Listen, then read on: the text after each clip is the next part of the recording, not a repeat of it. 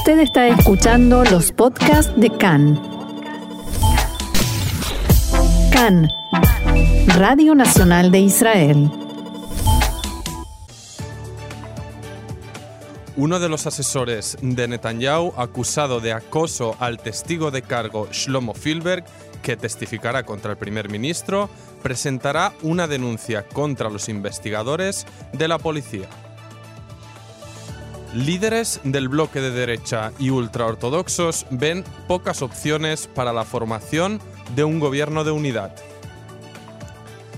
Y tras la dimisión del primer ministro del Líbano, Saad Hariri, manifestantes y gobierno provisional se dan una tregua de 48 horas y el país intenta regresar a la normalidad. Y empezamos, como no, con la información política de aquí en Israel, donde, como bien saben y venimos contando las últimas semanas, todavía estamos pendientes de la formación de un gobierno, si es que finalmente ocurre, si no nos veremos abocados a unas terceras e indeseables elecciones para la gran mayoría. Y en este proceso donde Benny Gantz eh, asumió la tarea por parte del presidente Rivlin de intentar formar ejecutivo, varios de los líderes del bloque de derecha y ultraortodoxos estiman que debido al desarrollo de las causas de Netanyahu, las posibilidades de que se forme un gobierno de unidad entre azul y blanco y el Likud se acercan a cero. Una fuente de alto rango del bloque le confesó a Khan que una tercera ronda de elecciones parecería inevitable y que el bloque de derecha corre serio peligro de verse muy disminuido si eso ocurriera. Mientras tanto, en las negociaciones, hoy Benny Gantz se reunirá con el titular de la lista árabe unificada, Ayman Ude, mientras que en Kfar Amakabia se reunieron durante la mañana los equipos de negociación de Azul y Blanco y el Likud. No obstante, antes de empezar a negociar, el ministro del Likud, Yarif Levin, quien encabeza el equipo de negociación del partido, declaró que llegar al encuentro con la dura sensación de que están llevando a cabo unas fake negociaciones, es decir, unas negociaciones eh, falsas, mientras que las verdaderas negociaciones se están sosteniendo con Aymanuda de la lista árabe en busca de un gobierno en minoría con el apoyo externo de los árabes. Sobre esto se expresó también el ministro del Likud, Yoav Galant, que señaló que cree que los avances en las negociaciones se producirán únicamente cuando se acerque el final del plazo otorgado a Benny Gantz para formar gobierno. Solo cuando estemos parados frente al precipicio, a punto de caer, lograremos empezar a entendernos, sostuvo Gallant en referencia a esta tercera posible ronda electoral. Por su parte, el parlamentario Moshe Gafni del ultraortodoxo Yahadut Torah dijo creer que recién sobre el final del plazo establecido para la formación de gobierno, algunos parlamentarios entrarán en sus cabales, dijo, y se unirán a un gobierno de Netanyahu haciendo referencia así a la posibilidad que parlamentarios de azul y blanco y Abodá abandonen la disciplina de su partido para unirse a un gobierno junto al bloque de derecha. Según Gafni, eh, dados los resultados de las pasadas elecciones, todos deben hacer concesiones y hacer lo posible para formar la coalición. Por último, descartó la posibilidad de unirse a un gobierno encabezado por Gantz que no incluya al Likud.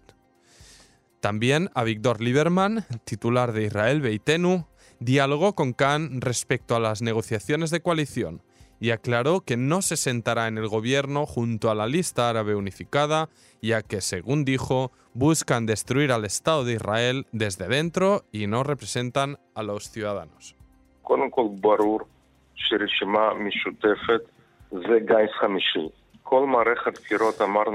Está claro que la lista árabe unificada es una quinta columna. Durante toda la campaña electoral dijimos que hay una sola opción, un gobierno de unidad. Y punto. Continuaremos intentando hacer todo lo que prometimos a nuestros votantes.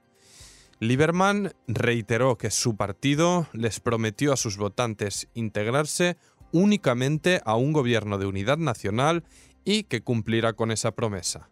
Abro comillas, haré todo lo posible por evitar nuevas elecciones, pero no todo depende de mí. Acudimos al Likud para comenzar a negociar con ellos y no obtuvimos ninguna respuesta, dijo el líder de Israel Beteno. Y finalmente acusó a Netanyahu de ser quien está llevando al país a una tercera ronda electoral y de actuar en favor de sus propios intereses y en contra de los intereses generales del país.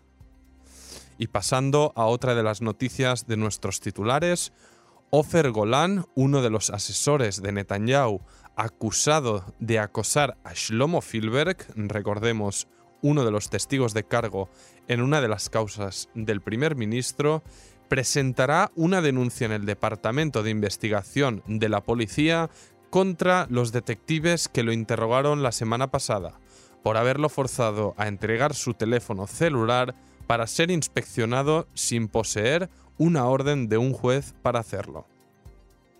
Se espera que la denuncia se base en el veredicto del juez Masarwa, que determinó que hubo una serie de fallas en el accionar de la policía durante la investigación de Golan. Los abogados del Likud, que representan a Ofer Golan, argumentarán que hubo graves violaciones contra los derechos del investigado, en las que se revisó sin las autorizaciones requeridas contenidos sobre los que rige la confidencialidad periodística y la confidencialidad entre abogado y cliente. Así lo declaró el abogado Hamid Haddad.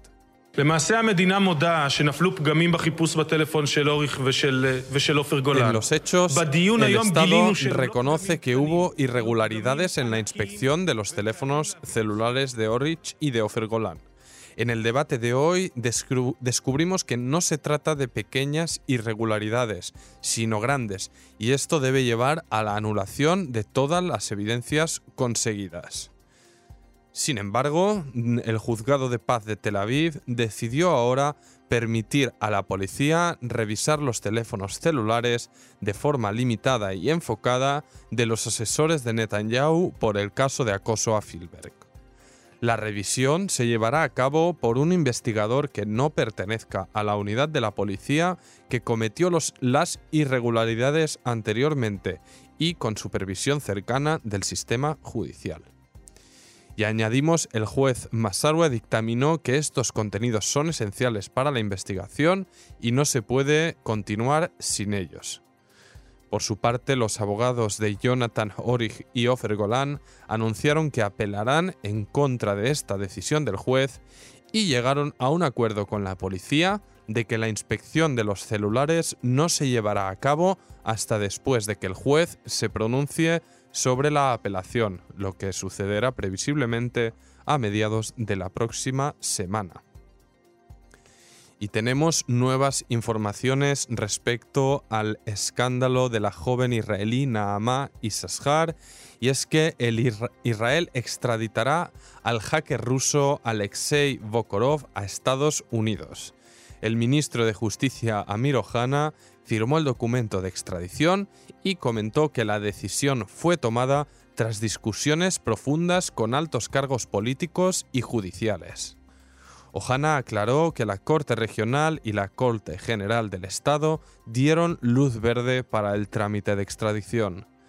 Recordamos que el caso del hacker está directamente vinculado al de Naamai Sashar, que fue condenada a siete años y medio de cárcel en Rusia tras encontrarse en su maleta 9 gramos de hachís en el aeropuerto de Moscú mientras tomaba un vuelo de enlace.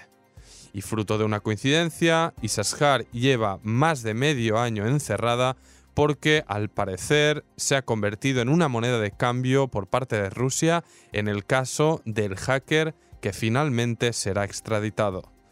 La familia de Naama Isashar comentó que la decisión del ministro de Justicia Amir Ohana es inmoral e injusta. Su madre, Jaffa, opinó que su hija pagará el precio por la extradición del hacker a Estados Unidos y se preguntó por qué no se encontró una solución distinta y agregó que los rusos están furiosos por la extradición aprobada. Además, añadió que Israel mantiene buenos vínculos tanto con Rusia como con Estados Unidos y por ello tiene condiciones óptimas para solucionar esta crisis. La familia de la joven Naamá presentará una alegación contra la decisión de extraditar al hacker ruso. Y también en Israel, el jefe de la Fuerza Aérea, Amikam Norkin, comentó ayer que los sistemas de defensa aérea se encuentran en estado de máxima alerta ante las amenazas de ataques procedentes de Irán. En las últimas semanas, el ejército detectó que Teherán pretende una venganza contra Israel por los continuos ataques de la aviación israelí sobre sus fuerzas y proxies tanto en Siria como Líbano. Desde las fuerzas de defensa de Israel se teme que una represalia pueda suponer el disparo de misiles de largo alcance y drones de ataque similares a los que atacaron la central petrolera saudita Aramco, que fue reivindicado, recordamos, por rebeldes hutíes de Yemen, pero que fue atribuida a Irán por la eh, compleja operativa del ataque. A principios de semana, el primer ministro Benjamin Netanyahu mencionó que Irán pretende atacar desde precisamente el Yemen, ya que los sistemas de defensa en Israel están posicionados mayormente en el norte del país, donde se concentra una mayor amenaza. Norkin comentó que, abro comillas, el reto de la Fuerza Aérea es más complejo, además de la amenaza de misiles y cohetes, Ahora se añade la de drones y misiles de largo alcance, unas herramientas que precisó son más difíciles de detectar e interceptar. Todo apunta que Irán ha fortalecido su sistema de drones en los últimos meses y recordamos que el pasado agosto cazas israelíes bombardearon en Siria una instalación que se sospecha que estaba preparando un ataque con drones contra Israel y el ministro de Exteriores, Israel Katz, aplaudió ayer la decisión de Estados Unidos y seis países del Golfo que anunciaron sanciones a 25 entidades asociadas con las guardias revolucionarias de Irán y el grupo terrorista chiita libanés Hezbollah, estrechamente vinculado a Teherán. Abro comillas, agradezco la decisión de Estados Unidos y los países del Golfo por aprobar estas sanciones adicionales es exactamente lo que charlamos con el secretario de Tesorería norteamericano, Steven Menuhin. Es la vía correcta para contrarrestar la agresión iraní, escribió Katz en un tuit. Las sanciones fueron aprobadas por el Centro de Identificación de Financiación Terrorista con base en Riyadh, capital de Arabia Saudí, en una institución que opera hace dos años y que incluye al país anfitrión, Bahrein, Kuwait, Omán, Qatar, los Emiratos Árabes y Estados Unidos. Y una última noticia antes de dejaros con la primera canción y es que la policía detuvo hoy en Kiryat Ata a un joven de 20 años sospechoso del ataque a un reportero del diario Israel Ayom, un evento que ocurrió el pasado sábado sospechoso será llevado a interrogatorio tras la petición de la policía de alargar su detención. Según el joven, el periodista fue agredido por varios jóvenes, no solo él, tras ser identificado. Tras el ataque, fue tratado en el hospital Rambam de Haifa con contusiones cerebrales leves y fuertes golpes en el cuerpo. Perdí seis dientes y me duele todo el cuerpo. Afortunadamente pude defender mi torso de posibles cuchillazos, declaró el reportero, que se dirigía al hogar de una joven que murió por un atropello y iba a realizar una simple entrevista. Y desde aquí recordamos eh, que la libertad de información y de trabajo de la prensa, sea del diario o canal que sea, es una necesidad de toda democracia, así que los ataques a los periodistas nunca estarán bien